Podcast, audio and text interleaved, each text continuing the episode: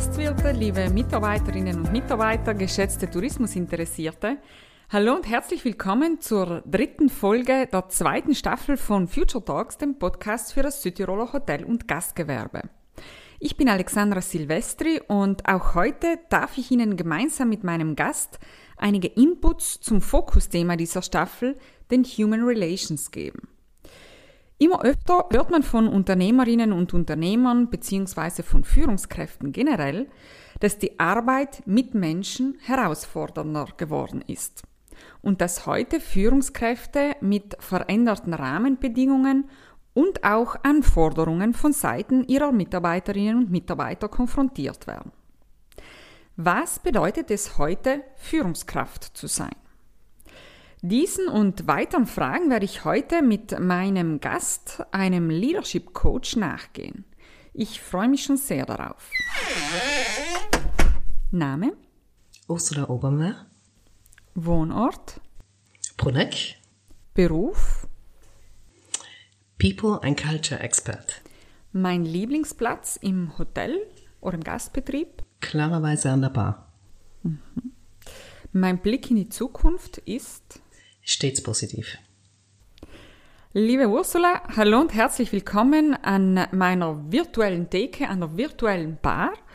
Ich freue mich heute sehr auf dieses Gespräch mit dir, ähm, auch weil ich mir hier äh, einige Inputs für meine tägliche Arbeit als Führungskraft erhoffe. Du bist seit mittlerweile 20 Jahren international im HR-Bereich tätig, bist Arbeits- und Organisationspsychologin und seit nunmehr einem Jahr auch als Coach und Beraterin bei Human and Human tätig. Du unterstützt Führungskräfte dabei, ich zitiere aus der Homepage, sich selbst zu führen, um schließlich im Einklang mit ihren Werten und Stärken ihre Mitarbeiterinnen und das Unternehmen erfolgreich zu führen. Das führt mich jetzt eigentlich auch schon zu meiner ersten Frage. Man hört und liest ja immer wieder, dass es für Führungskräfte wichtig ist zu wissen, welches ihre ganz persönlichen Werte sind. Warum ist das so wichtig und welche Auswirkungen hat dieses Wissen auf den Führungsstil? Ja, ich glaube echt, dass es wichtig ist, die eigenen Werte zu kennen. Für Führungskräfte klarerweise, aber natürlich auch für, für jeden und jede von uns. Im Endeffekt sind Werte ja das, was uns wichtig ist. Was finden wir wertvoll? Und das beeinflusst dann auch die Art und Weise, wie wir leben. Werte sind ganz unabhängig davon, ob wir uns dessen bewusst sind oder nicht, das, was unserem Leben Orientierung gibt und als eine Art Kompass fungiert. Meine ganz persönlichen Werte bestimmen, wie ich Situationen bewerte, wie ich mit ihnen umgehe. Sie sind auch dafür verantwortlich, ob ich mich gut oder schlecht fühle, ob ich mich ärgere, freue, verletzt bin oder ob es spannenderweise auch zu Konflikten kommt. Sie sorgen für Orientierung und Sinn in meinem Leben und sie sind der Kern meiner Persönlichkeit, genauso wie für jeden anderen auch. Ganz oft übernehmen wir die Werte, die wir in unserer Herkunftsfamilie mitbekommen haben. Die haben ganz lange Gültigkeit oder aber wir, wir entscheiden uns ganz bewusst dagegen wir entscheiden uns dagegen, diesen Wert weiterzutragen. Vor allem in dem Moment, wo es dann darum geht, unseren Kindern was weiterzugeben. Oder eben zu sagen, das möchte ich nicht so in der Form weitergeben. Entsprechend sieht man auch an diesem Beispiel, wie wichtig solche Werte sind. Und vermutlich ertappt ihr und jetzt vielleicht auch du, Alexandra, dich auch dabei, dass du sagst, ja, das ist bei uns so.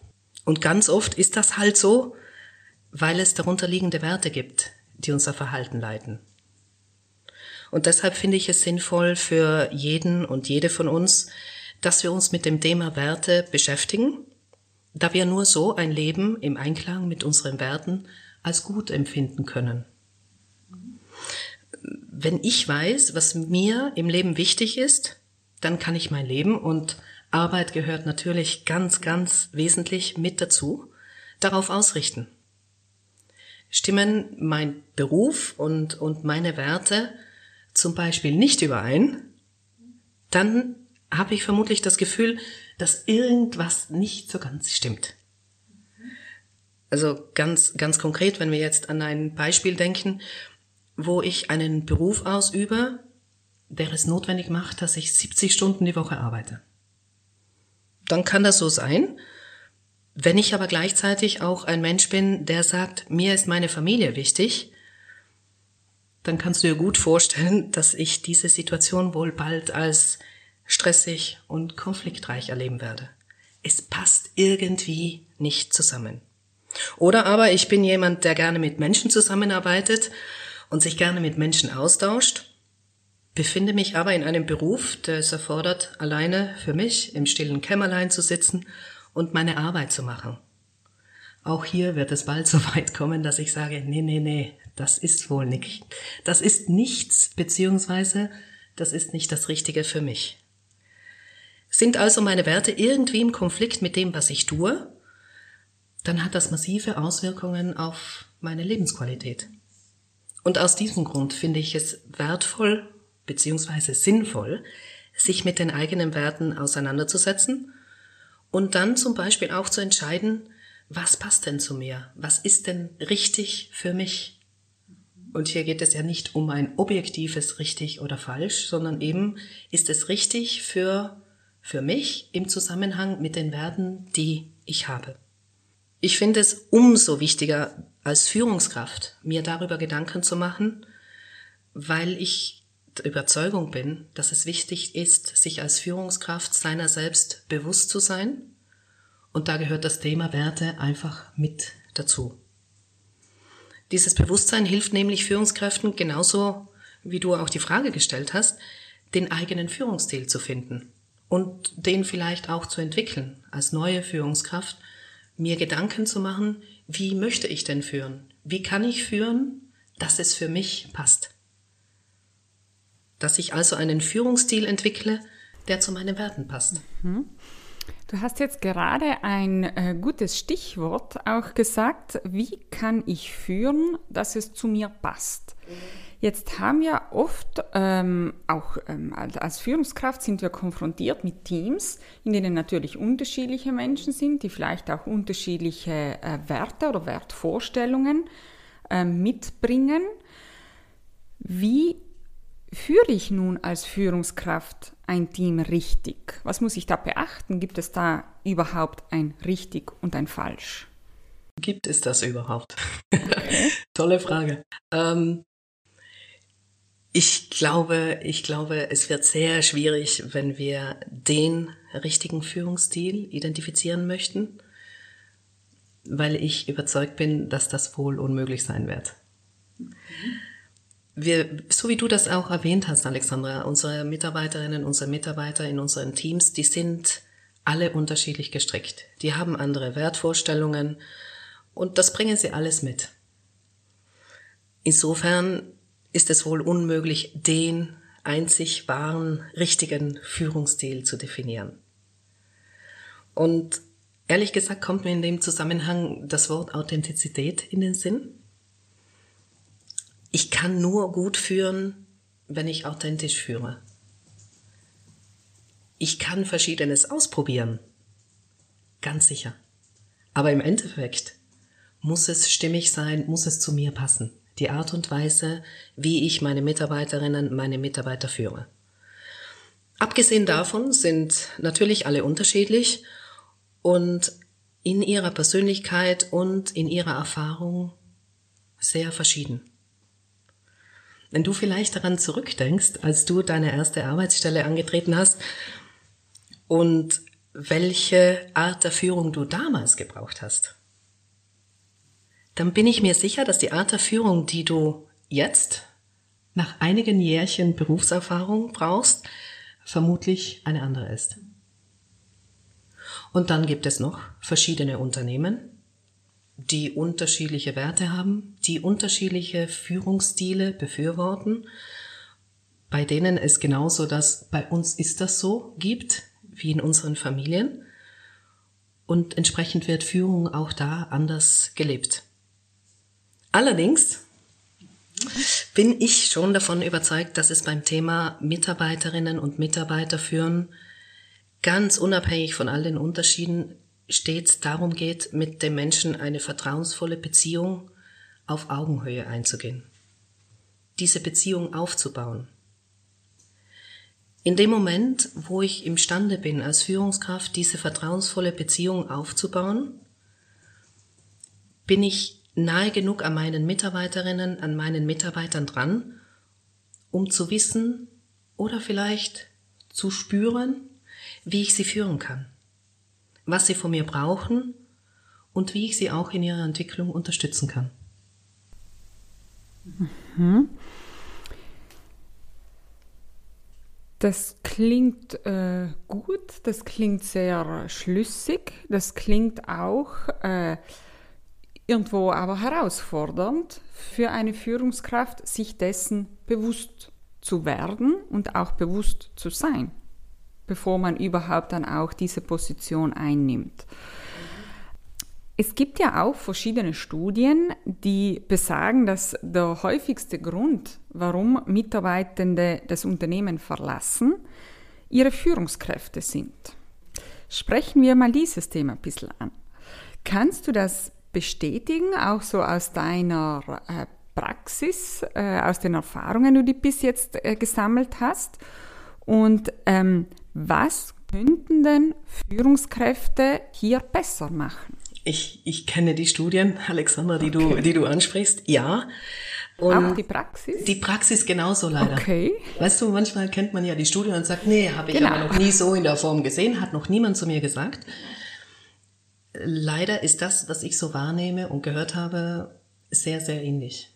Das mhm. heißt, Mitarbeiterinnen und Mitarbeiter bestätigen, dass Unternehmen, dass sie Unternehmen verlassen, nicht weil das Unternehmen plötzlich nicht mehr so toll ist, nicht mehr so cool ist, wie man anfangs dachte.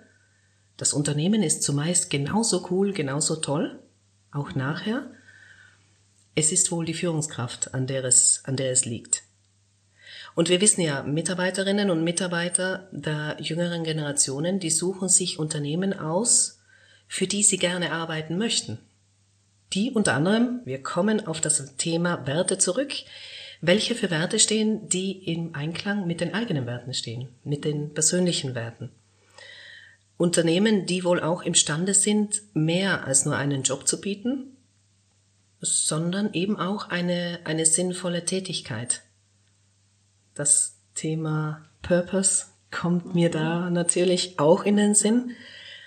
Mitarbeiterinnen, Mitarbeiter wollen, wollen mehr. Und sie wollen auch Möglichkeiten zu wachsen. Unternehmen, die diese Möglichkeit bieten.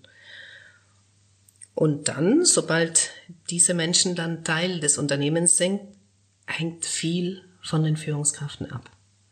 Die Werte können stimmen im Unternehmen, die Büros können ganz toll sein oder der Arbeitsplatz.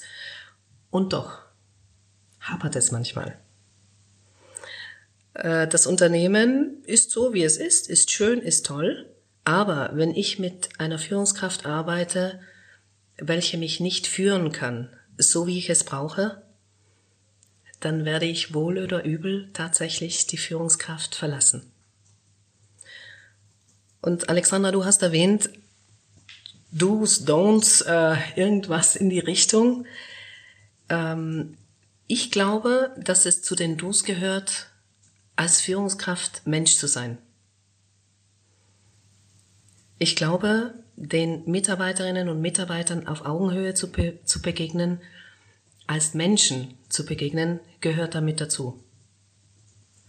Und diese Haltung den Mitarbeiterinnen und Mitarbeitern gegenüber impliziert für mich ganz vieles, wie zum Beispiel Wertschätzung, Dialog, Entwicklung, was wir auch vorhin angesprochen haben, auf Stärken bauen und Feedback. Und was für mich definitiv zu den, zu den Don'ts gehört, also Dinge, die wir echt nicht brauchen und entsprechend auch nicht machen sollten, ist es Mitarbeiterinnen und Mitarbeitern von oben herab zu begegnen und sie entsprechend zu behandeln ihre Meinung nicht zuzulassen, Monologe zu führen. Ich rede, die Menschheit hört zu. Oder überhaupt nicht zu kommunizieren.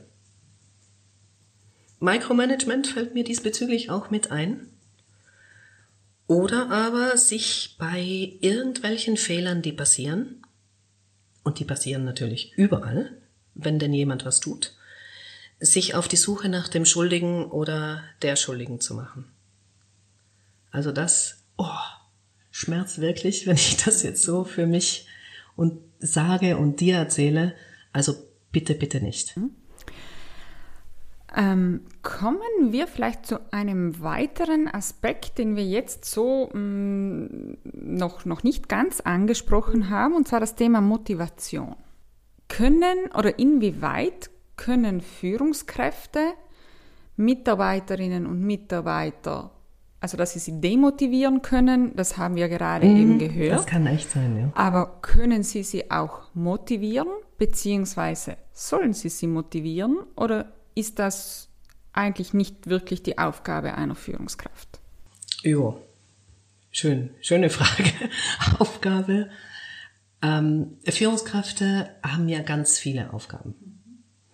Und wenn wir mit Führungskräften arbeiten und ihnen die Frage stellen, welche Verantwortungen sie haben, dann, dann kriegen wir zumeist eine riesig lange Liste an Sachen, für die sie zuständig sind. Sachen, die sie machen. Und da gehört dazu, ein Vorbild zu sein und Ziele definieren und die Ziele dann auch zu verfolgen, beziehungsweise die Zielerreichung zu verfolgen, Aufgaben zu koordinieren, Aufgaben organisieren und verteilen, im Team verteilen, Stabilität und Sicherheit vermitteln, ganz wichtig. Die Mittel zur Verfügung stellen, damit die Leute, das Team gut arbeiten kann, zuhören, wichtiges Thema, ja, ganz viel zuhören. Dann auch meine Mitarbeiterinnen, meine Mitarbeiter entwickeln. Muss ich als Führungskraft auch machen. Beziehungsweise darf ich das machen? Ist ja ganz eine tolle Aufgabe, beziehungsweise Verantwortung. Ich entwickle auch das Team. Ähm, Team motivieren. Da kommt genau das, was du gefragt hast. Ja, steht auch meistens auf der, auf der Liste die Zusammenarbeit irgendwie organisieren und strukturieren. Wann treffen wir uns? Wie oft treffen wir uns? Wie machen wir die Sachen? Probleme und Konflikte. Natürlich, als Führungskraft bin ich da mittendrin. Ich kommuniziere ganz viel. Ich habe auch die Verantwortung als Führungskraft, Mitarbeiterinnen und Mitarbeiter zu coachen, ihnen Feedback zu geben, äh, ihnen Anerkennung und Wertschätzung zuteil kommen zu lassen. Und dann noch all das, was mit disziplinarischer Verantwortung im Zusammenhang ist und nicht zu vergessen, dass Führungskräfte sollen sich ja auch selber weiterentwickeln. Genau. So. Eine schöne Liste an Aufgaben. Eine schöne, lange Liste. Und ich glaube, so schön empfinden wir als Führungskräfte das nicht immer. Manchmal sagen wir, boah, ist echt viel. Boah. Mhm. Ähm, irgendwie habe ich manchmal den Eindruck, dass es manchmal so wie ein Tuttofare klingt. All das, was denn passieren muss, auf das alles gut läuft, irgendwie ist die Führungskraft dafür verantwortlich. Und ich finde das irgendwie auch nicht ganz falsch, muss ich dir ehrlich sagen.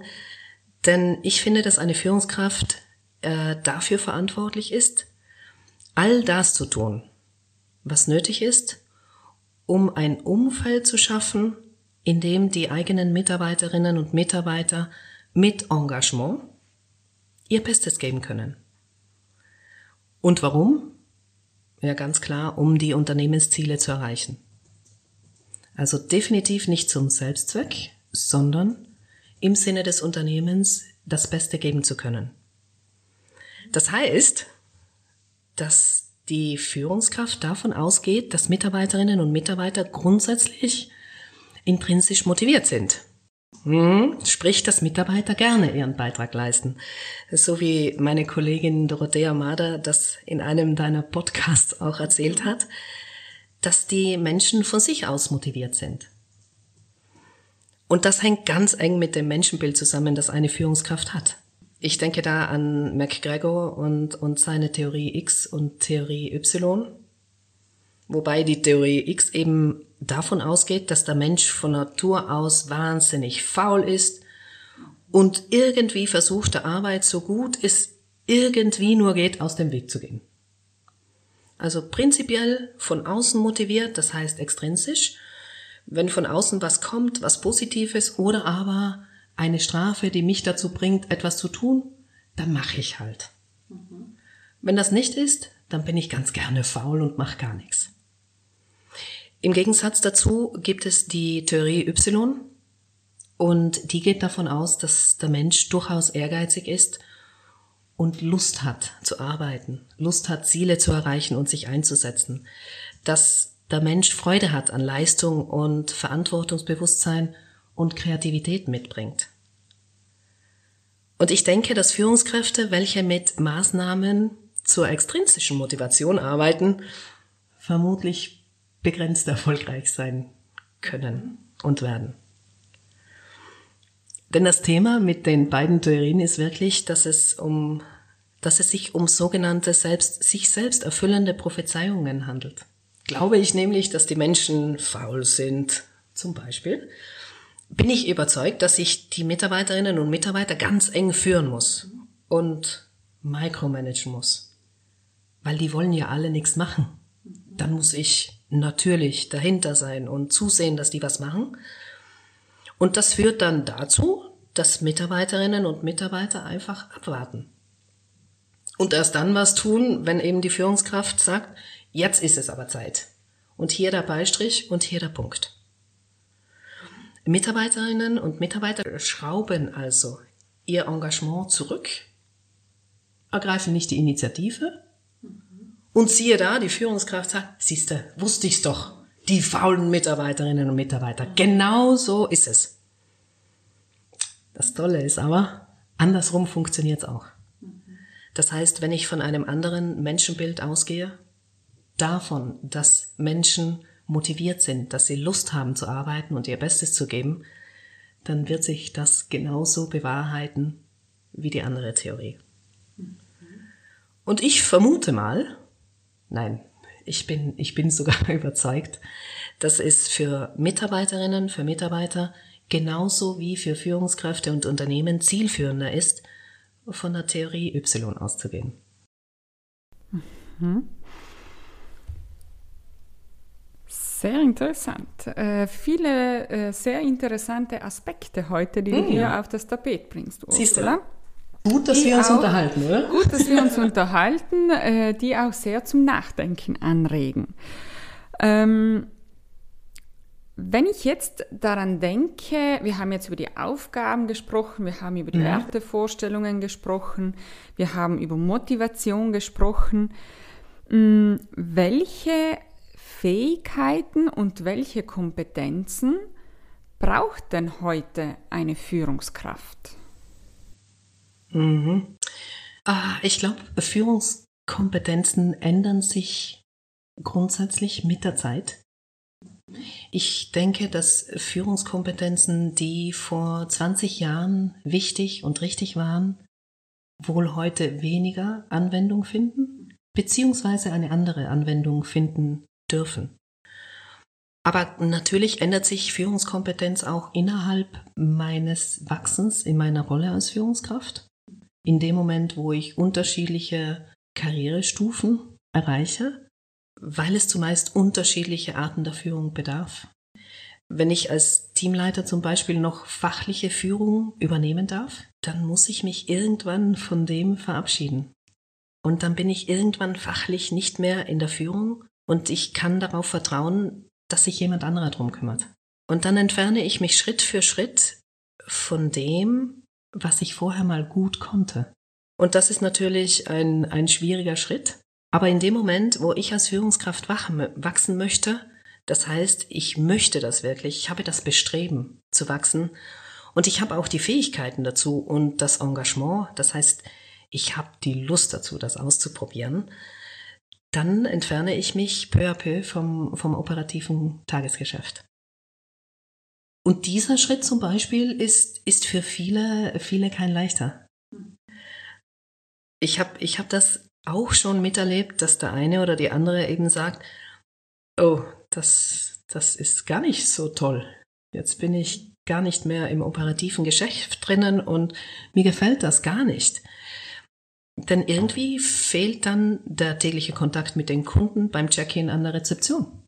Und wenn dies so ist, dann glaube ich, ist es wiederum wichtig, die Nähe mit der Führungskraft zu suchen, auf diese Beziehung aufzubauen und dann eben auch darüber reden zu können, dass das wohl nicht das Richtige für mich ist.